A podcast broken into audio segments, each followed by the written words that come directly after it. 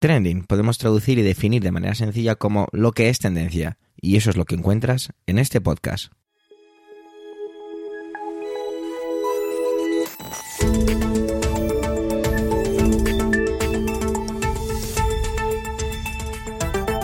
Este es el capítulo 243-243 del 16 del mes de febrero de 2023 y cuenta con las intervenciones de Pedro Sánchez, Manuel Castaño, Antonio Rentero y Eduardo Norman. Un servidor, Javier Soler, hoy solo hace de presentador.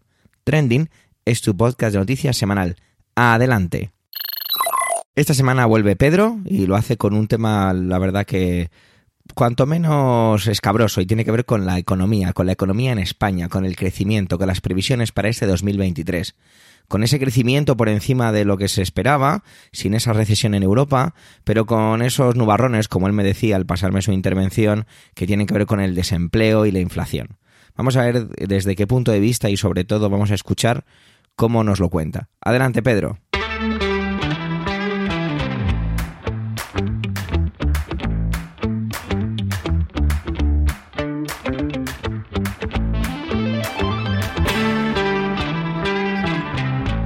Muchas gracias, Javier.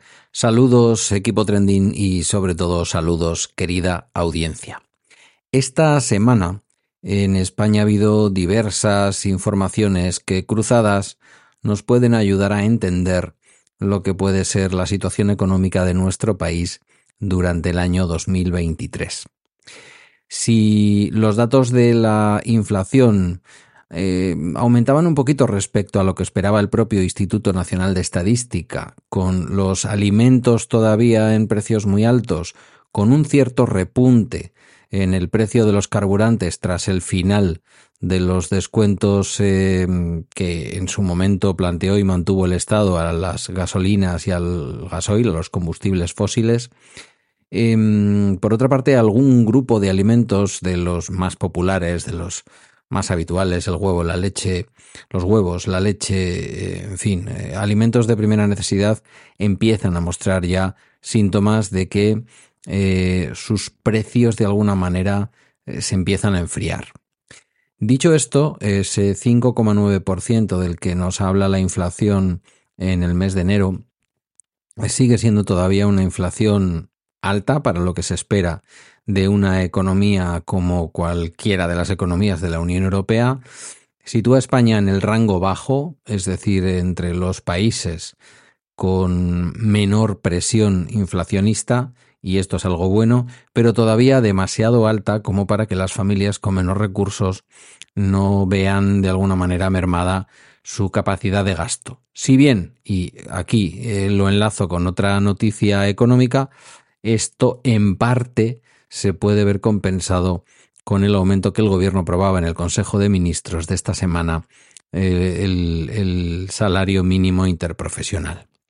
En medio de toda esta, mm, en fin, de toda esta ensalada de datos económicos mm, más eh, domésticos, y junto con una previsión también positiva del propio Banco Central, eh, del propio Banco de España, el Banco Central de nuestro país, eh, es Bruselas la que a lo largo de esta semana, hace aproximadamente tres días, lunes o el martes, descartaba que Europa, Europa en su conjunto, fuera a entrar en recesión y situaba a España como la gran economía que más crecerá en 2023. La Comisión Europea mejoraba las perspectivas para la economía española hasta el 1,4%, por la fortaleza del mercado laboral y por el repunte del turismo, cuatro décimas más que en la anterior previsión que hizo en otoño.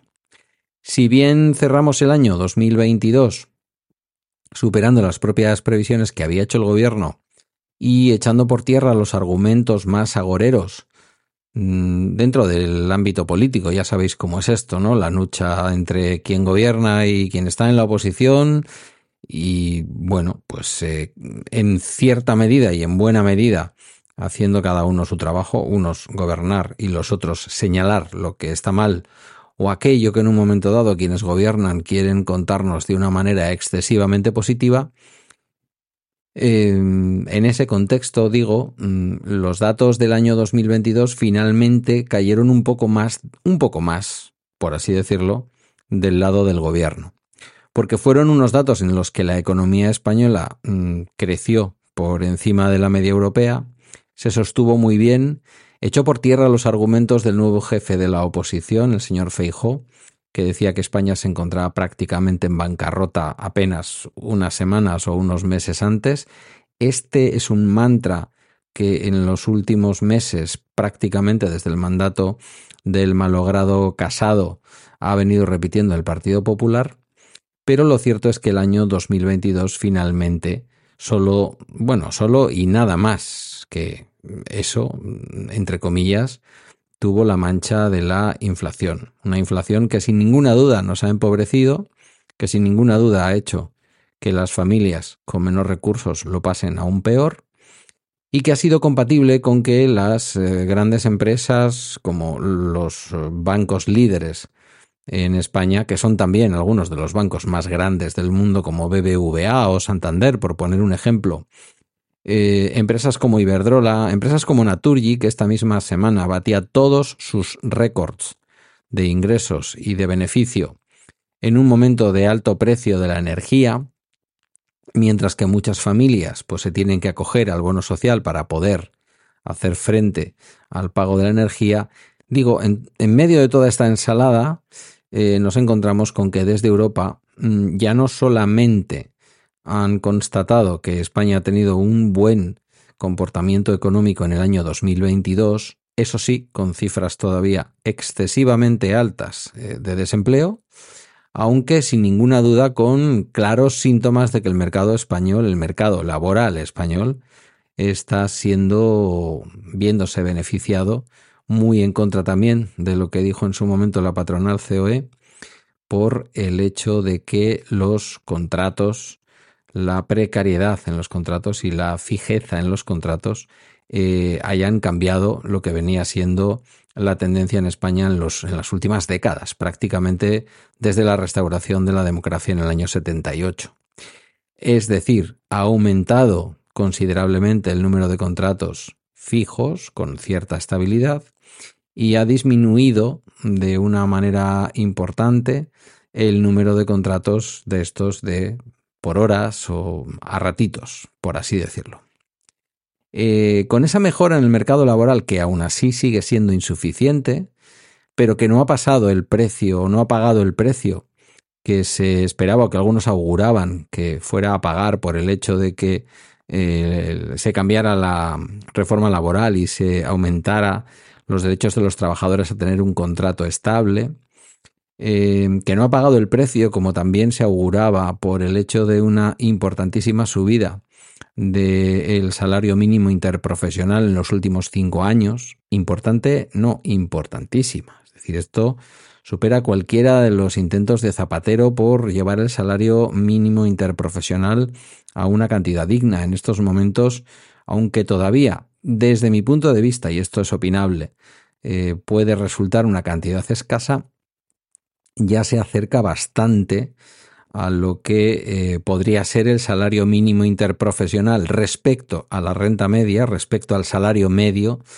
eh, en otros países de Europa, que es de lo que se trata, de que el salario mínimo interprofesional se acerque a ese salario medio eh, que cobran los trabajadores y trabajadores y trabajadoras en otros países europeos.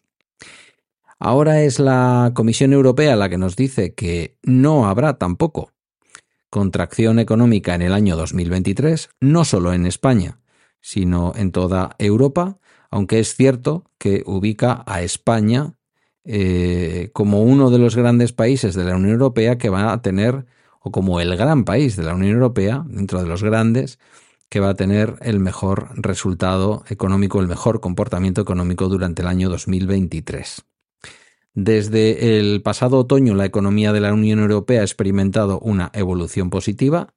El precio de referencia del gas ha caído por debajo del nivel anterior a la guerra, gracias a la contención de la demanda y gracias también a la diversificación de las fuentes de suministro y, por supuesto, al hecho de que hemos tenido un clima, más que un clima, un tiempo atmosférico excepcionalmente benigno. Esto es lo que señalaba el comisario europeo de Economía, Paolo Gentiloni, durante la presentación de las previsiones invernales. Estas palabras del que fuera también primer ministro italiano eh, dejan muy claro que ha marcado la marcha de la economía y sus previsiones en el último año, la invasión de Ucrania y en consecuencia, pues todo el impacto que la invasión de Ucrania ha tenido en la cotización del precio de los combustibles fósiles. Em, no hay que lanzar ninguna campana al vuelo, eh, seguimos viviendo tiempos difíciles, seguimos con una inflación que está por encima de lo esperable para una economía como es la economía europea y también para una economía como la española que está dentro de la economía europea, pero como digo, España está sabiendo controlar la inflación, sea mediante la bajada de impuestos, que no es, a mi modo de ver, la mejor manera, a pesar de que el gobierno persiste en ello, no es la mejor manera eh, las bajadas de impuestos producen reducción de precios relativamente y en el corto plazo, pero en el largo plazo lo que van generando sin ninguna duda es más deuda pública, más déficit público, porque son ingresos que dejan de percibirse. Eh, no obstante, el turismo, que fue un importante motor de la actividad económica el año pasado y que se espera que lo siga siendo este año y el próximo, permiten prever que la economía siga evolucionando en el entorno del 1,4% en 2023 y del 2% en 2024. Eh, como vemos, estamos en un escenario que ha mejorado respecto a las mejores previsiones que incluso el propio gobierno español hacía y que además se ven avaladas, digamos, con datos que ya no son ni tan siquiera del Banco de España, eh, sino que vienen de una institución internacional como es la Comisión Europea. Con esto no tenemos el año 2023 resuelto, no tenemos muchos de los problemas de nuestra economía resueltos, pero lo que sí se ha demostrado eh, es que en una situación económica realmente excepcional y compleja, la apuesta en general en toda Europa y en España en particular por una confianza en la economía, por una confianza en que las familias con más ingresos, eh, con más renta, eh, producen un gasto mayor en la economía y por lo tanto la economía no se cae abajo. Falta de, eh, falta de confianza, es una solución mejor como ya lo fue en Estados Unidos en la época de la crisis del 2008, de lo que son las soluciones, eh, vamos a decir, de recorte económico o de eh, excesiva rigidez económica em, respecto a las familias, respecto al gasto público y respecto a la modernización de la economía, justamente cuando la economía eh, menos lo permite. Es decir, cuando menos dinero tenemos, cuando más dificultades pasamos, es cuando más debemos esforzarnos en cambiar las bases de nuestra economía, de nuestro sistema productivo, en mejorar las condiciones de los trabajadores para que tengan confianza y sigan consumiendo, y las empresas por lo tanto produciendo, y las empresas por lo tanto contratando, y los trabajadores por lo tanto en un ciclo virtuoso en un círculo virtuoso, sigan manteniendo su capacidad adquisitiva. Y no al revés, mandar gente al desempleo, no establecer estructuras o sistemas que permiten el sostenimiento del empleo incluso en momentos difíciles como fue la pandemia, que la gente deje de ingresar dinero, que la gente tenga que tirar de ahorro, a la gente se le acaba el ahorro, la ciudadanía deja de gastar, las empresas dejan de vender tienen que seguir despidiendo y así en un ciclo infinito de hundimiento económico.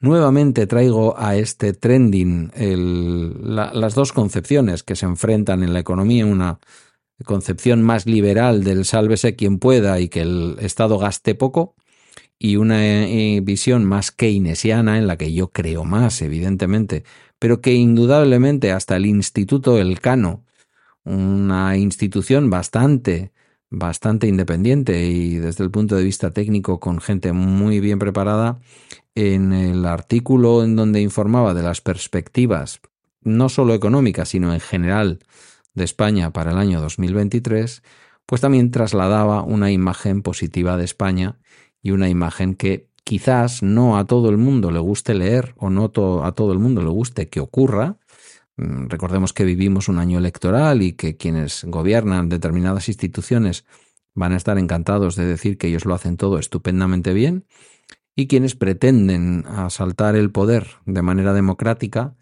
pues lógicamente tienen el empeño en resaltar aquello que peor funciona. Hoy por hoy podemos decir que España en el año 2022 ha resistido con muchas dificultades, con problemas de desempleo, con problemas de un índice de precios al consumo desbocado, pero bien en esta parte del, del índice de precios al consumo comportándose mejor que Europa, en la parte del desempleo comportándose peor que Europa, aunque también con una España de dos velocidades, la España del norte, en donde el desempleo eh, se sostiene mucho más cerca de las cifras europeas, y la parte del centro sur, en donde el desempleo se sostiene peor y, el empleo se sostiene peor, quiero decir, y el desempleo ha, crecido, ¿no?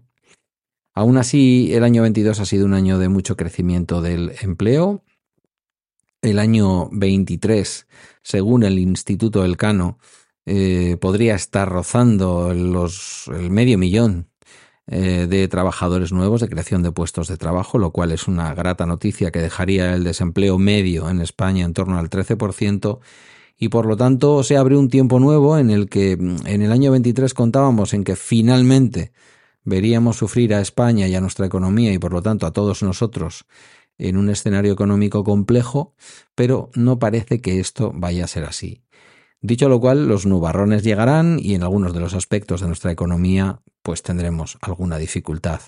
Pero para este comienzo de año, las perspectivas no podían ser mejores de lo que son, aunque nos gustaría que fueran aún mejores. Gracias por vuestra escucha, gracias por vuestro tiempo. Os dejo con el resto de compañeros del equipo Trending y hasta un próximo capítulo. La siguiente intervención que corre a cargo de Manuel me la encontré en Twitter. Yo también vi esto sobre el señor Antonio Garamendi, el líder de la Confederación Española de Organizaciones Empresariales, es decir, lo que comúnmente se llama como la COE, y acerca de su sueldo de 400.000 euros, unos 50.000 más que el año anterior, bueno, que el cambio, mejor dicho, no, no que el año anterior, y aquello sobre que él trabajó como autónomo para la COE, bueno, eh, para mí fue un poco lío y sinceramente de esas cosas que, que como te cabrean un poco, no sé muy bien por qué me cabrean, pero como que me, me tocan un poquito las narices, pues pasé de ello. Sin embargo, Manuel ha decidido traerlo, así que mira, es una buena excusa para entender un poco de qué va todo esto y sobre todo mm, qué consecuencias o qué es lo que qué es lo que puede traer a continuación. Adelante, compañero, adelante, Manuel.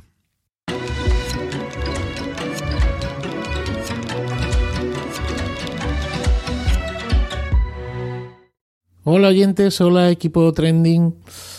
Em, parece que sigue coleando el asunto del cambio en materia laboral de Garamendi. Resumo muy brevemente por si alguien no está al tanto o no termina de entender dónde radica la polémica.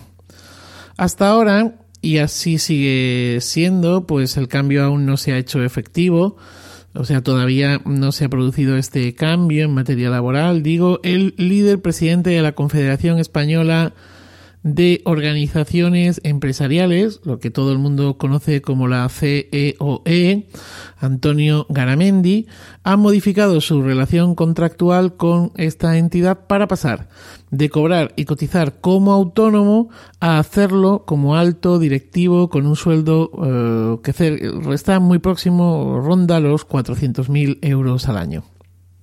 Según Garamendi, se trata de un salario en el que este año se ha procedido a una subida de un 3% con respecto a lo que facturaba, cobraba a la CEOE e cuando eh, emitía sus facturas como autónomo, un 3% que le afecta a él y al resto de la plantilla, una plantilla que eh, tiene poco más de 100 trabajadores. Lo de poco más de 100 trabajadores no lo digo en sentido despectivo, que ya 100 trabajadores en una empresa es bastante. Eh, bueno, y esta subida y su sueldo se han decidido libremente por la junta directiva de la COE. Eh, una junta directiva con 275 miembros y que representa a más de 2 millones de empresas y autónomos. Garamendi insiste en todo momento en la transparencia de todo esto. Y yo qué quieren que les diga, desde fuera a mí, pues así me lo, así me lo parece. Sin embargo, ha sido polémica, ha sido polémico y desde Pedro Sánchez hasta eh, Yolanda Díaz, pasando casi por cualquier hijo de vecino en las redes, pues la modificación de su relación laboral ha sido bastante criticada.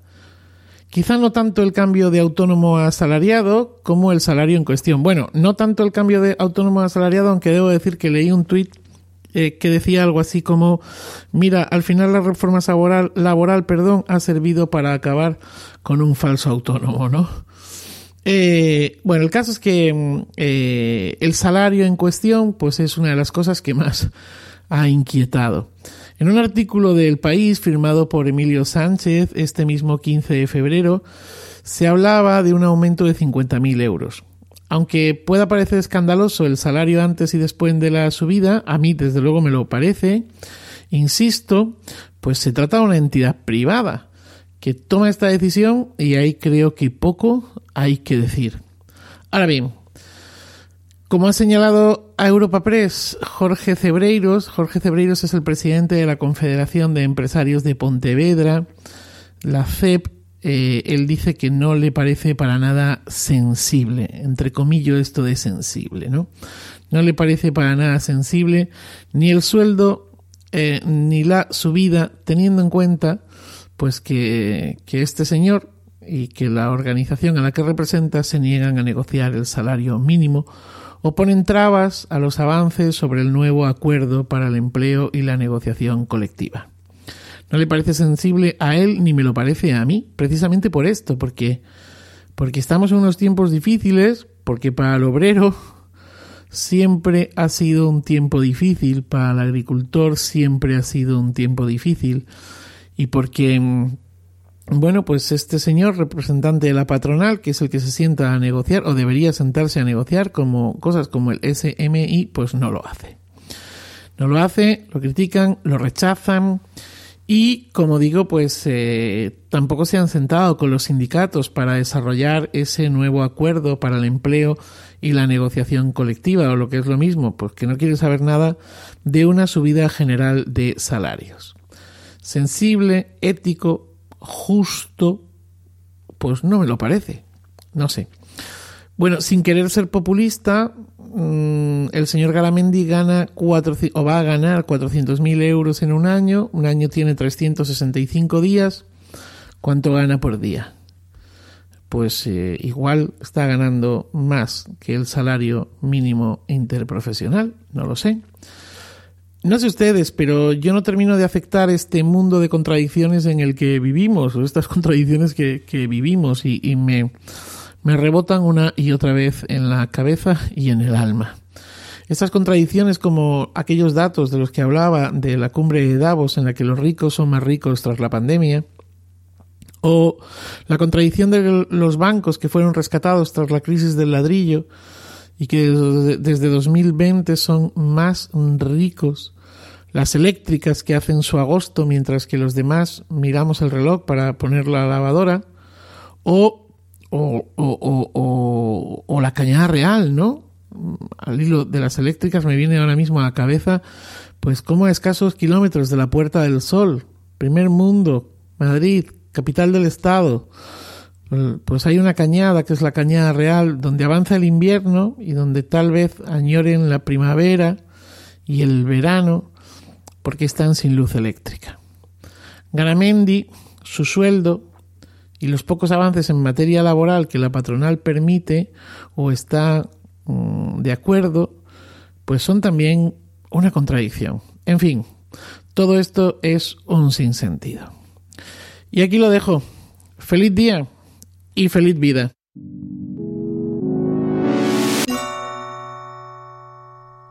También me ha pasado que he visto la intervención o sé de qué va a hablar Antonio previamente. No es lo común, ¿eh? Normalmente mis compañeros suelen sorprenderme.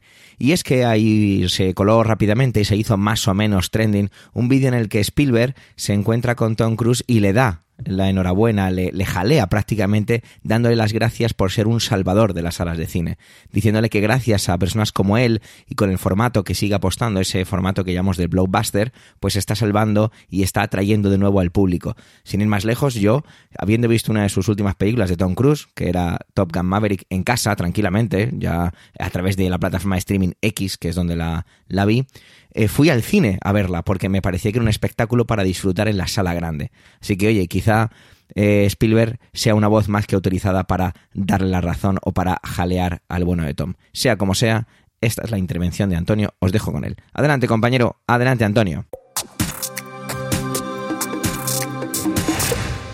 Saludos, soy Antonio Rentero y esta semana quiero hablaros de cómo se salvó el cine.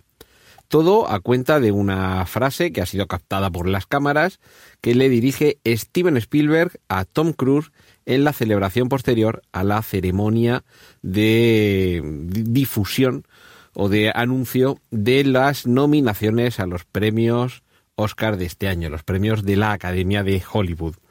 Spielberg se dirige a Tom Cruise, le, le, le, sujeta por los hombros y le da la enhorabuena diciéndole literalmente has salvado el culo al cine, has hecho que la gente vaya en masa a los cines.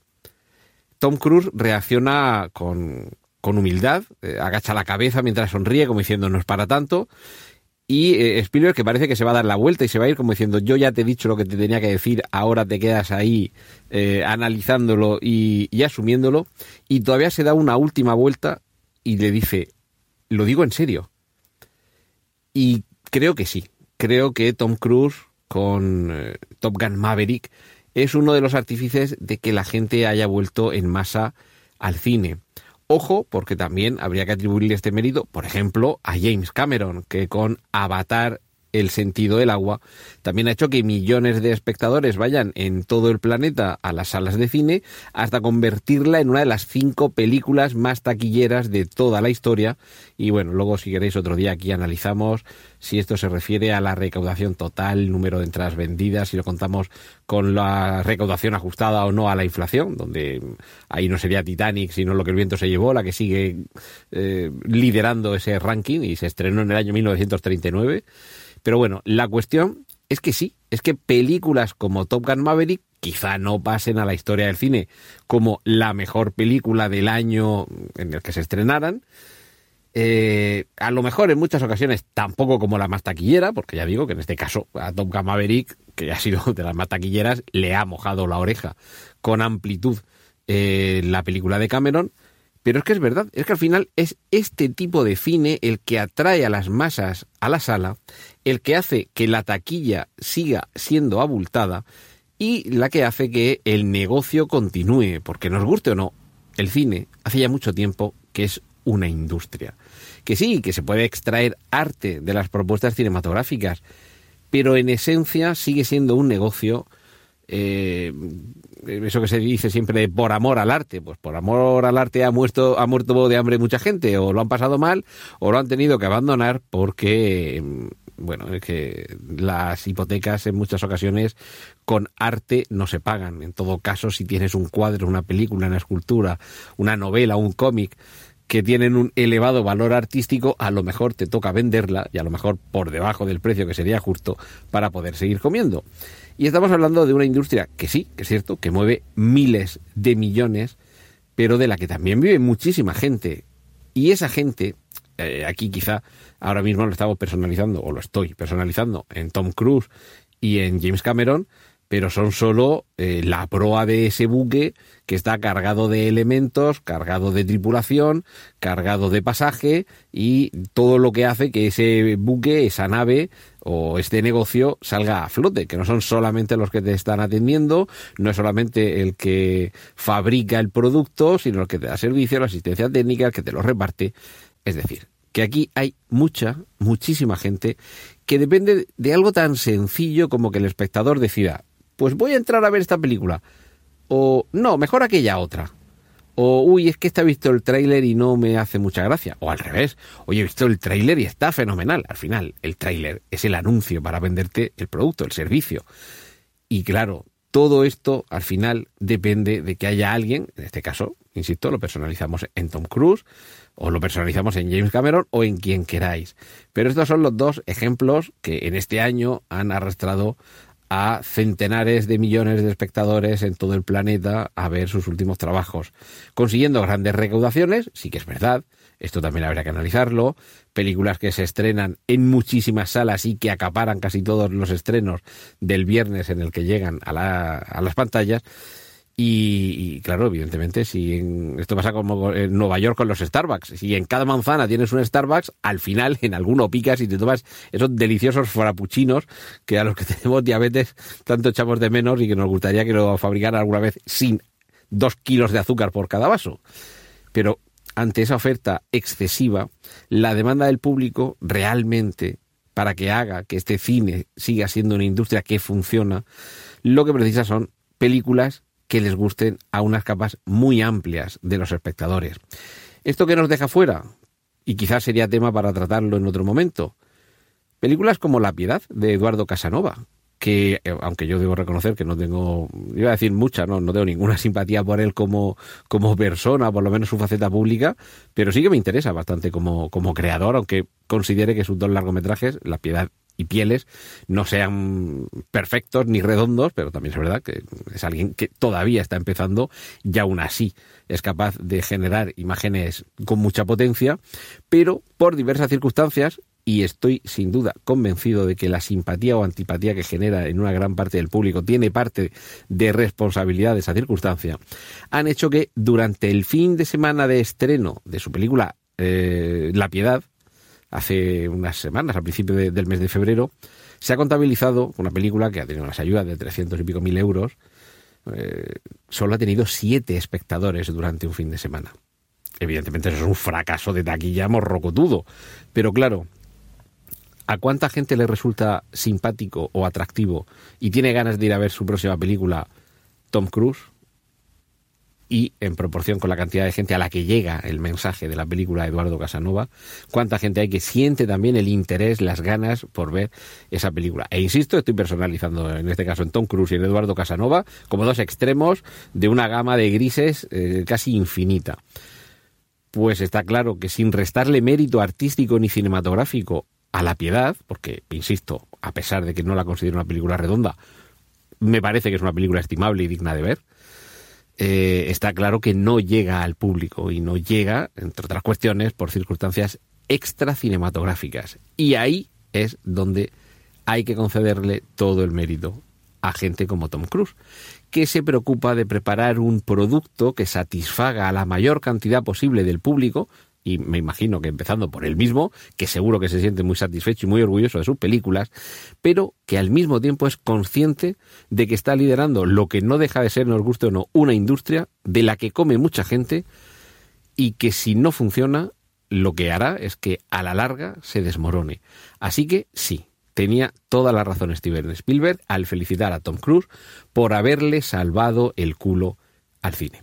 Pues esto es lo que quería compartir esta semana con vosotros aquí en Trending. Ahora os dejo con los contenidos del resto de mis compañeros. Yo me despido hasta la próxima semana. Un saludo de Antonio Rentero. La semana pasada, Eduardo no intervino y yo intervine hablando sobre el tema de LeBron James y esos puntos y dije que a lo mejor me hubiera planteado hablar de esos trenes que no caben por esos túneles. Y de eso viene a hablarnos, porque parece ser, y a esta parte yo ya me desconecté un poquito de ello, han aparecido nuevos datos, nuevas informaciones y parece que la cosa tiene bastante más miga de lo que parecía cuando estalló la noticia, más allá de ese titular de esos trenes que no caben por esos túneles. Muchas gracias Eduardo, adelante con tu intervención.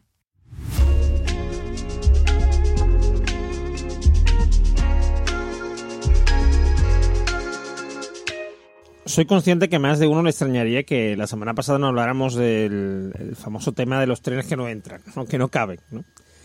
Eh, este asunto yo lo dejé aparcado la semana pasada porque sospechaba que, que había algo detrás que no, no terminaba de salir a la luz.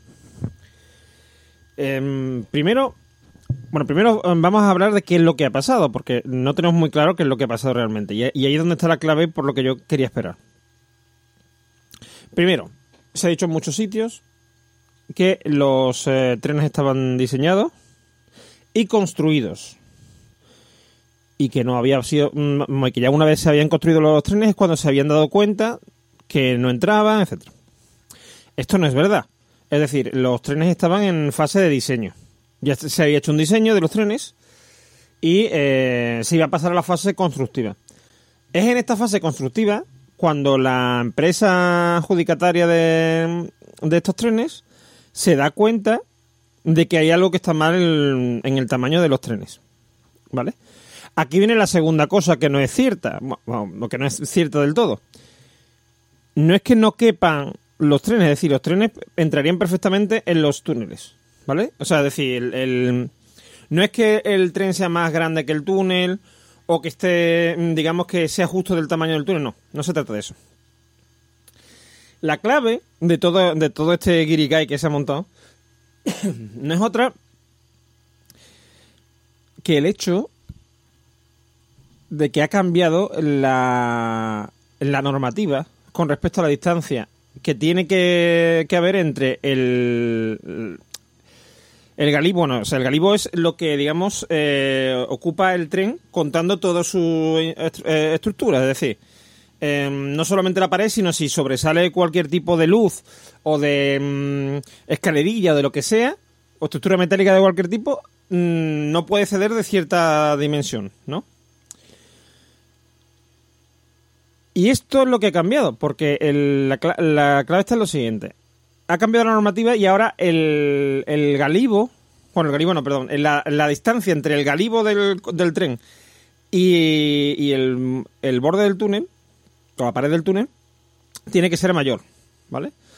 No, no he encontrado exactamente en la normativa, pero normalmente esto suele ref- em, hacer referencia a unas medidas y sobre todo mm, con respecto a, a ciertas em, eh, características que tiene que tener, como por ejemplo que, pongo un ejemplo, ¿no? Que una persona se pueda poner en el techo del tren de pie mm, y no de con el techo del, del, túnel. O que pueda caminar por los, por los lados del, del tren una persona sin, sin riesgo, etcétera, etcétera. ¿Por qué? Eh, ¿Por qué?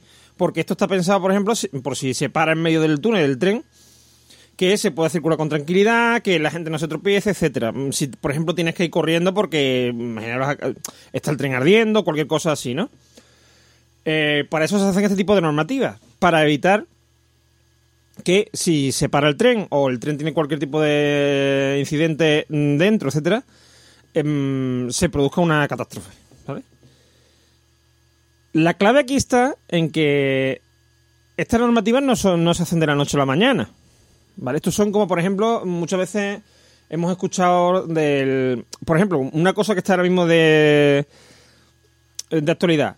El tema del- de los coches eh, diésel y gasolina que, eh, según la Unión Europea, a partir de 2000... Bueno, según la Unión Europea no, que la Unión Europea ha decidido que a partir de 2035 no se van a vender. Es a, a, partir de 2035. ¿Por qué? Porque hay que dar tiempo a que, la- a, a que se dejen de fabricar coches, a que haya más coches eléctricos, a que la, la gente mm, vaya comprándose coches eléctricos, ¿vale? Para que cuando, cuando llegue esa fecha de 2035, no es que ya no se pueda comprar coches, es que la mayoría de los coches que se venden son eléctricos y los otros ya apenas se venden, ¿vale? Pues con esto pasa igual, es decir, si, mm, si tú estás eh, construyendo ahora un tren, ¿vale? Ese tren tiene que tener claro para que el día, o sea, ese tren, o tú, la, empresa constructora y, la- y todos tienen que tener claro que, que el día que ese tren se vaya a inaugurar cumpla la normativa, porque otra cosa es que el tren ya esté en funcionamiento, cambie la normativa y en ese caso, pues el tren no está obligado, ¿vale? Bueno, y, también hay un, quiero decir, un funcionamiento en más de X tiempo, porque eso también está estipulado en los años que tiene, o sea, es decir, mm, los, mm, por ejemplo, pasa también mucho en las casas, ¿no? Las casas que se construyan a partir de ahora tienen que tener tales mm, características y van a ser obligatorias a partir de tal año, ¿vale? Ahora mismo ya las que se construyen las tienen que tener, pero, ¿me entendéis? O sea, eso es la, mm, la idea. Entonces, ¿Qué ocurre en este caso? Pues en este caso es que ha habido una negligencia por parte de alguien, no sé si de Adif, de Renfe o del Ministerio, que esa es lo importante, porque el Ministerio de, mm, de Transporte se ha dado, mm, vamos, se dedica a, a pedirle gente que se vaya, que dimita, ¿no? Como suele hacer en estos casos, que no, mm, no hay ceses, sino que hay muchas veces dimisiones. Y ya está. Pero alguien también dentro del ministerio, porque claro, alguien del ministerio habrá tenido que comunicar a DIF y a Renfe. eh, señores, eh, ocurre esto. mm, Se está, eh, ha habido una nueva, o sea, va a entrar en vigor una nueva normativa dentro de tantos años. Que es verdad que eso, todo eso se publica en el BOE y todo eso las empresas lo tendrían que tener clarísimo en el momento en que se empieza a diseñar un tren. Pero claro, ¿qué ocurre? Que a lo mejor se empieza a diseñar el tren y todavía esa normativa no está vigente. Y eso no se, no se modifica. Aquí es donde yo creo que ha venido el error. Es decir, se empezaría a diseñar esos trenes antes de, eh, que existiera esa normativa, ese cambio en la normativa. El, o sea, no digo ya el cambio en sí, sino lo que es el que eh, se publicará la ley o el reglamento en el- al que va asociado, ¿no? Se produce este cambio en la normativa que, que no es inmediato, como digo, sino a lo mejor para dos, tres, cuatro, cinco años. Y entonces llegan los señores de Adif y Renfe y no se dan cuenta de eso. Y ya las dimensiones que se habían estipulado que tenía que tener el tren son con respecto a la normativa antigua, no a la nueva. Y hasta que no llega la empresa constructora es cuando no se dan cuenta. Porque claro, la empresa constructora empieza a... empezaría, supongo, miraría las dimensiones del tren y diría, uy, esto... Porque claro, ellos tienen la obligación de que lo que ellos construyan esté eh, conforme a la normativa de, mm, vigente en ese momento. Y de repente digan, uy, esto no, no encaja con la normativa porque si... mm, El, me lo invento, ¿no? El tren, eh, o sea, el túnel mide 6 metros de, de ancho, eh, tiene que haber un metro por cada, o un metro y medio por cada, cada lado, y el tren solamente puede medir de ancho 3 metros y mide 3 medios o 3,25, ¿vale? Eso no quiere decir que el tren no entre, que es lo que se nos ha dado a entender eh, por medio, o sea, por los medios de comunicación, etcétera. No, no, lo que quiere decir es que, el, digamos, el tamaño que tiene es superior al que legalmente le corresponde. Yo creo que, que veis que cambia bastante la cosa, ¿no?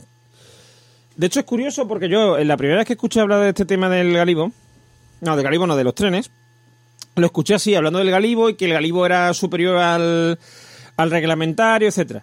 Pero después, cuando escuché las siguientes noticias, lo que decían era lo que hemos venido escuchando, es decir, que los trenes no cabían. E incluso algunas eh, informaciones decían que, es que, ya estaban fabricados. No, no. Ni están fabricados. Ni, ni tampoco mm, es que no entren en el, en, el, en el túnel, ¿vale? No es que un diseñador mm, haya dicho, no, es que este tren... No, no se trata de eso. Se trata de lo que os he explicado, ¿no? Es, ha cambiado la normativa, o sea, ha cambiado, realmente ha cambiado las dimensiones del túnel, para que nos hagamos una idea, ¿vale? Porque claro, el momento en que tú, eh, lo- como diríamos en informática, ha cambiado la- las dimensiones lógicas, ¿vale? No las físicas, pero las lógicas sí. Entonces, el, el, el túnel ahora tiene un tamaño distinto, porque al cambiar la normativa también, mm, digamos, mm, eh, teóricamente cambia el, o sea, cambia el tamaño del túnel o al menos cambia el tamaño del que puede llevar un, tren que va a pasar por ese túnel. Mm, No sé si os dais cuenta del giro que da este tema, quiero decir. Eh, Se ha hablado mucho de Adif y de Renfe, que tienen culpa, no lo estoy disculpando, ¿vale? Porque yo creo que efectivamente deberían de haber consultado el BOE y estar seguros de que encajaba con las futuras normativas, etcétera y que sobre que en cada paso que se dé en el diseño eso se debería de comprobar, ¿vale? No solo en un primer momento. Pero yo creo que también hay una responsabilidad por parte del Ministerio de, de Transportes. ¿Por qué? Porque el Ministerio de Transportes tiene que comunicar a las empresas ese cambio y tiene que cerciorarse de que se dan por, por enteradas. Sin embargo, el Ministerio ha dicho, uy, uy, qué malas son Adif y Renfe, vamos a, mm, a quitar gente de en medio que han metido la pata. Pues sinceramente yo creo que tiene... Yo no sé si esto es una cosa que viene del de este gobierno de actualmente socialista que creo que por el por, por los eh, los tiempos que han dicho que es el que tarda el diseño y tal mm, probablemente sea así o si vienen de la- no lo sé me- y me da igual. Quiero decir quien haya quien estuviera en el ministerio de transporte en ese momento ha metido la pata. Y yo creo que eso es algo que se debería de por parte del ministerio de reconocer. Y no se está haciendo. Y, y lo que más me joroba, porque esto en realidad es una tontería, quiero decir, se ha perdido sobre todo tiempo. También imagino que dinero, porque el diseño también cuesta dinero, aunque no se haya construido nada, pero no es lo mismo que tener ya el tren construido, ¿no? Pero se ha perdido sobre todo tiempo, pero sobre todo es que esto mm, da una desconfianza en general eh, con respecto al gobierno, a los gobiernos, vamos, al Estado en sí. Porque dices tú, si me están engañando, entre comillas, en esto, o si me están ocultando cosas, o si mm, hacen mal esto en sí, vamos, con- y no lo reconocen, porque el problema, el problema que está es que no se reconozca, porque evidentemente se pueden hacer mal las cosas. Pero cuando se reconocen, eso tiene una implicación que es que mm, se cambien las cosas. Se cambian los procedimientos, se cambian. eh, sin embargo, si no se reconoce nada por parte del ministerio, no se, no, nada cambia. Y sigue estando en las manos solamente de Adif y Renfe darse, darse cuenta de esto. Y quien dice trenes, dice medicina, dice mm, equipamiento hospitalario, dice todo ese tipo de cosas. Que no, mm, parece que como que mm, nos genera, esta situación nos genera dudas de si realmente se va a estar controlando efectivamente este tipo de... Por parte, me refiero, del, del gobierno, del Estado, de, los ministerios pertinentes, si se va a estar con- controlando este tipo de producciones o de material yo creo que es importante y creo que mm, si realmente em, queremos no repetir este tipo de errores, el ministerio debería reconocer su propio error. Porque aquí, aunque sea por no vigilar el proceso, el ministerio, seguro, seguro, tiene algún tipo de responsabilidad. Un saludo. Gracias por llegar hasta aquí, por supuesto, por el tiempo empleado en escucharnos en este capítulo ducentésimo cuadragésimo tercero. Tenéis nuestra cuenta de Twitter, arroba trendingpod, y las de las voces de hoy en emilcar.fm barra trending, a vuestra entera disposición. Un saludo y hasta la semana que viene.